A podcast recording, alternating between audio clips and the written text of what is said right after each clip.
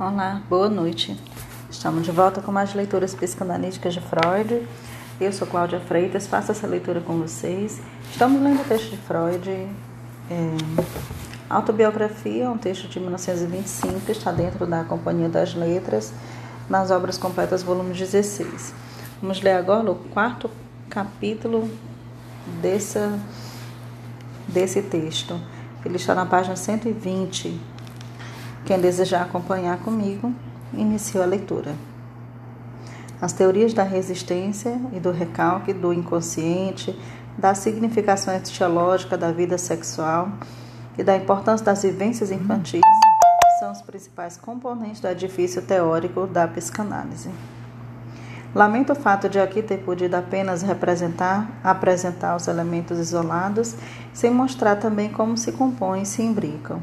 Agora é o momento de nos voltarmos para as mudanças que pouco a pouco se verificaram na técnica do procedimento analítico. A forma de superação das resistências, inicialmente adotada por pressão e engajamento, foram indispensáveis para dar ao médico as primeiras orientações sobre o que podia esperar. Com o tempo, porém, tornava-se muito cansativo para ambas as partes e não parecia imune a certas objeções. Foi então substituída por outro método que, determinado sentido, era o seu oposto. Em vez de instar o paciente a dizer algo sobre certo tema, solicitávamos que ele se entregasse à livre associação, ou seja, que dissesse o que lhe vinha à mente, quando se abstinha de dar uma direção consciente às suas ideias. Mas tinha de se obrigar a realmente comunicar tudo que a autopercepção lhe proporcionava e não se deu aos reparos críticos que buscavam eliminar certos pensamentos com a justificativa de que não eram importantes o suficiente. Estavam fora do lugar ou eram simplesmente absurdos. Não havia necessidade de repetir formalmente a exigência de franqueza na comunicação, pois ela era o pressuposto do tratamento analítico. Pode parecer surpreendente que esse método de associação livre, com a observância da regra psicanalítica fundamental, alcançasse o que dele se esperava, ou seja, levar para a consciência o material reprimido e mantido à distância pelas resistências. Devemos considerar, porém, que a associação livre não é realmente livre. O paciente se acha sob a influência da situação analítica, mesmo quando não dirige a atividade do pensamento para um determinado tema. Temos o direito de supor que não lhe ocorrerá o que não estiver relacionado a esta situação. Sua resistência à reprodução do reprimido se manifestará em duas formas. Primeiramente, nas objeções críticas, às quais se dirigiu a regra fundamental da psicanálise. Mas, observando a regra, ele supera os impedimentos, a resistência se expressa de outra forma. Faz com que jamais ocorra, analisando o material recalcado mesmo, mas apenas algo que deixe e se aproxime em forma de alusão. E quanto maior a resistência, tanto mais distante daquela que propriamente se busca é a associação substituta comunicada. O analista que escuta concentrado, mas sem esforço, que por sua resistência, experiência geral, está preparado para o que vem, pode utilizar conforme duas possibilidades o material que o paciente lhe traz, ou consegue havendo pouca resistência inferir o material recalcado a partir das alusões, ou em caso de maior resistência, pode discernir nas associações que parecem afastar do tema o caráter desse, dessa resistência e comunicá-la então ao paciente. Mas descobrir a resistência é o primeiro passo para a sua superação. Assim se constitui no âmbito do trabalho analítico uma parte de interpretação, cujo emprego bem-sucedido requer tato e exercício, é verdade, mas que não é difícil de aprender. O método de associação livre tem grandes vantagens em relação ao anterior, não apenas por ser menos trabalhoso. Expõe analisando ao mínimo grau de coesão, nunca perde o contato com o presente real, garante em boa medida que o analista não deixe de ver nenhum fator da estrutura da neurose e não introduza nela algum tanto de sua própria expectativa.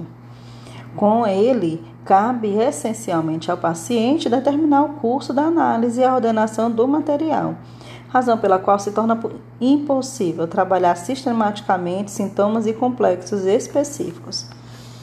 De modo contrário ao que sucede no procedimento hipnótico ou exortativo, o que é interrelacionado aparece em momentos e pontos diversos do tra tratamento. Para o espectador, que não pode haver na realidade, a terapia analítica seria impenetrável, portanto. Outra vantagem do método é que nunca deve fracassar. Teoricamente, sempre há de ser possível ter uma associação, se abandonamos toda exigência relativa à sua espécie.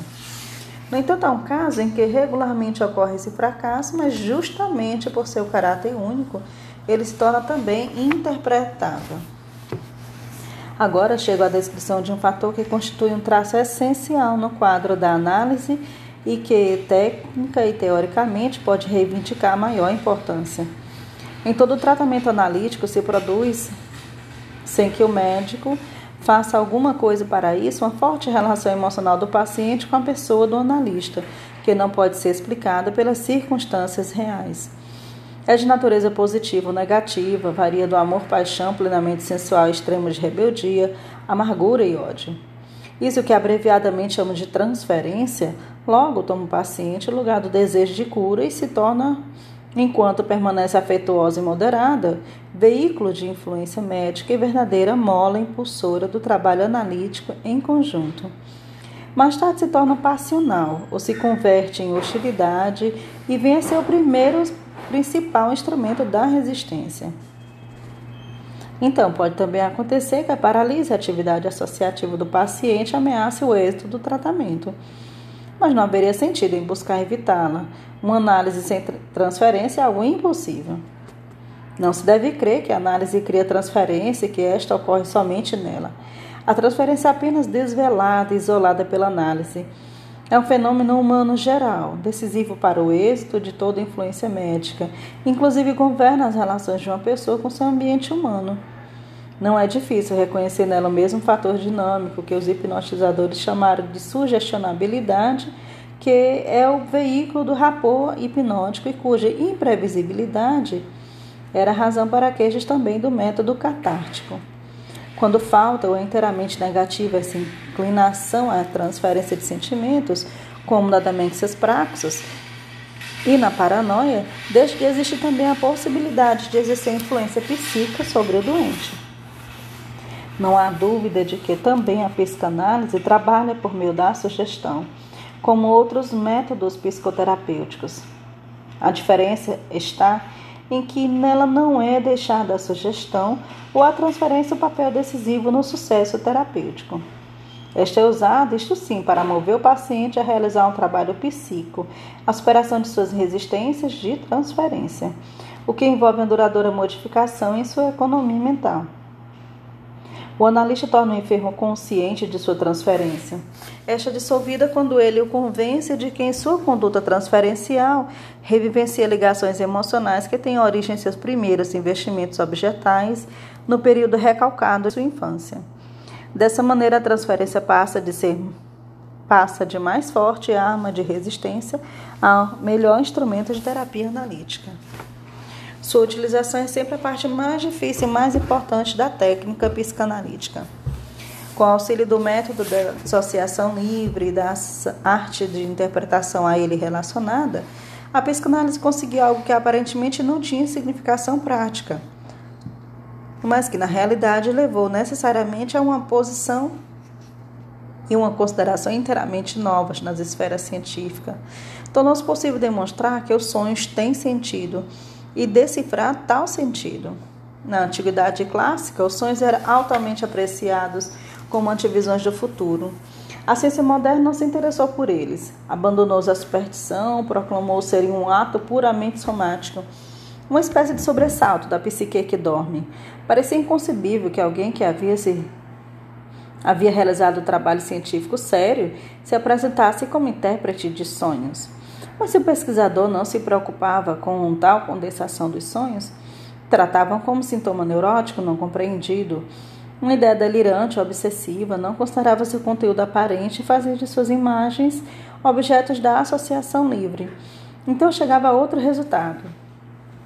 Através dos inúmeros pensamentos espontâneos do sonhador, conhecia um produto do pensamento que já não podia ser chamado de absurdo ou confuso, que correspondia a uma realização psíquica inteiramente válida, da qual o sonho manifesto era apenas uma tradução deformada, abreviada e mal compreendida, em sua maior parte, uma tradução em quadros visuais.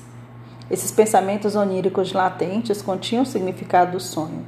O conteúdo onírico manifesto era apenas um logro, uma fachada, que certamente se podia ligar à associação, mas não à interpretação.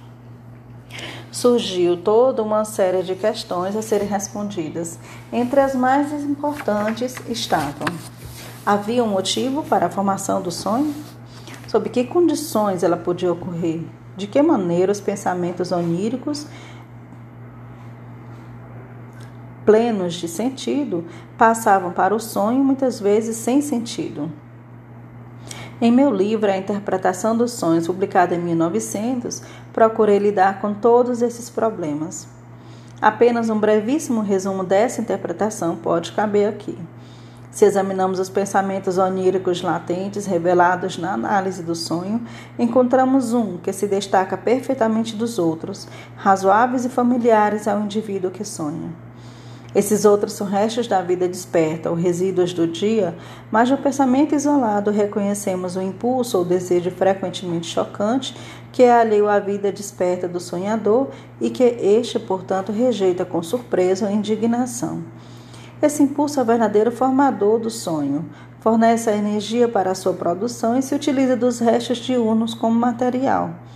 O sonho que assim nasce representa para ele uma situação satisfatória é a sua realização de desejo.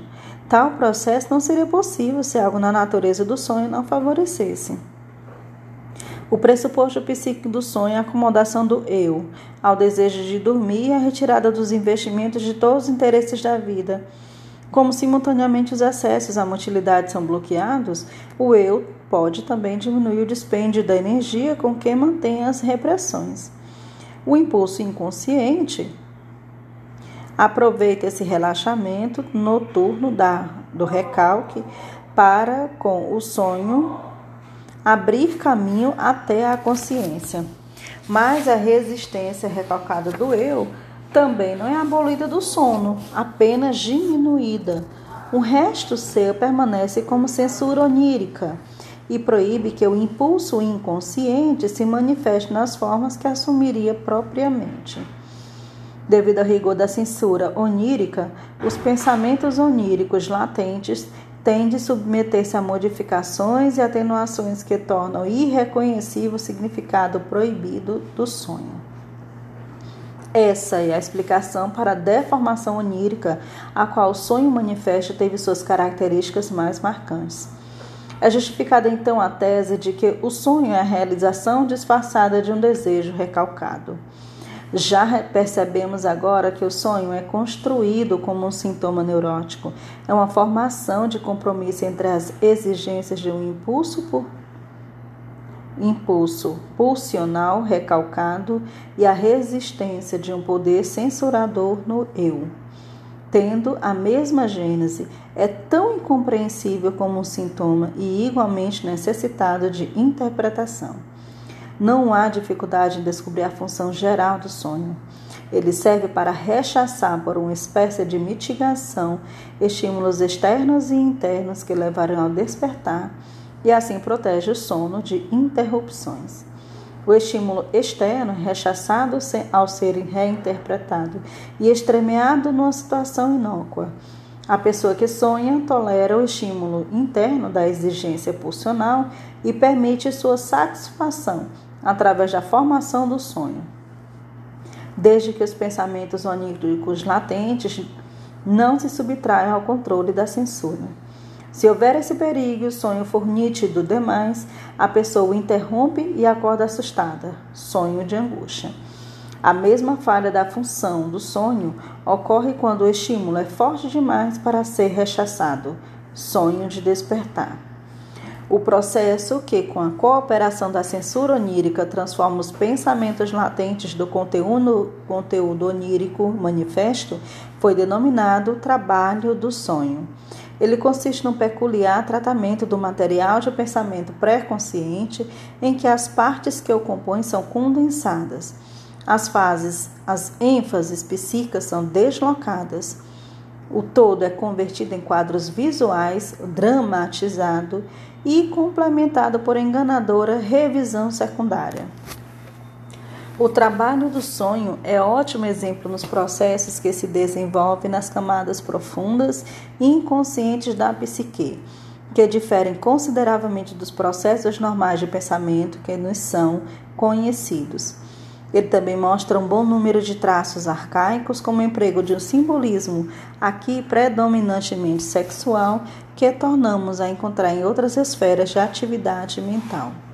O impulso pulsional inconsciente do sonho se liga a um resto diurno.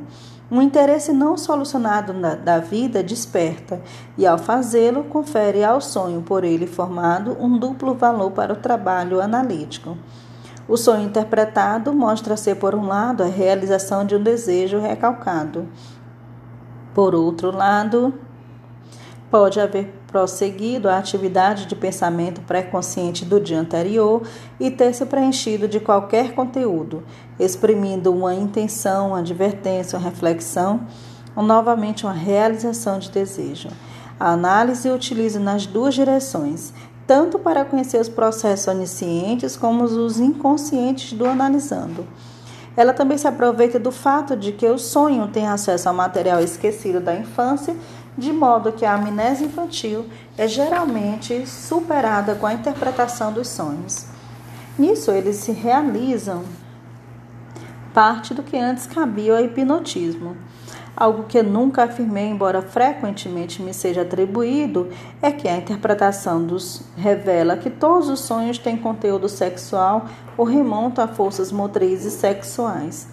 É fácil ver que fome, sede, necessidade de expelir podem gerar sonhos de satisfação da mesma forma que qualquer impulso recalcado sexual ou egoísta. Os sonhos de crianças pequenas nos oferecem uma prova simples da exatidão de nossa teoria. Nelas, diferentes sistemas psíquicos não se acham ainda claramente separados e os recalques ainda não se aprofundaram. Então, frequentemente ouvimos falar de sonhos que nada são do que realizações não dissimuladas de impulsos envolvendo desejos remanescentes do dia. Sob a influência de necessidades imperativas, também adultos podem produzir esses sonhos de tipo infantil. Assim como faz com a interpretação dos sonhos, a análise se serve do estudo dos frequentes atos, falhas e ações sintomáticas das pessoas. Aqui dedica uma pesquisa que apareceu em forma de livro em 1904 com o título de Psicopatologia da Vida Cotidiana. O conteúdo dessa obra, que foi bastante lida, é a demonstração de que tais fenômenos nada têm de casual, que transcendem as explicações fisiológicas, são significativos interpretáveis e, por fim, autorizam a indiferença de que remete a impulsos e intenções contidos ou recalcados, mas o valor eminente tanto da interpretação de sonhos como desse estudo não se acha no amparo que dão ao trabalho analítico, e sim numa outra característica. Até então, a psicanálise se ocupara apenas da decifração de fenômenos patológicos e muitas vezes tivera que formular para sua explicação hipóteses cujo alcance não era proporcional à importância do material tratado mas o sonho ela abordou naquele momento não era um sintoma do etio, era um fenômeno da vida psíquica normal. Podia ocorrer em qualquer pessoa sadia. Se o sonho é construído como sintoma, se a explicação requer as mesmas hipóteses, as da do recalque de impulsos pulsionais, da formação substituta de compromisso, dos diferentes sistemas psíquicos para situar o inconsciente e o consciente, então a psicanálise não é mais uma ciência auxiliar da psicopatologia. É antes o começo de uma nova e aprofundada ciência da mente, que também para a compreensão do normal se tornará indispensável. Seus pressupostos e resultados podem ser transferidos para outros âmbitos do funcionamento psíquico. Acha-se aberto o caminho para o mundo para o interesse universal. Fim do artigo, fim do capítulo. Quem desejar sugestão sobre outras leituras psicanalíticas, pode entrar em contato pelo meu WhatsApp, código 85987132042. Obrigada, boa noite.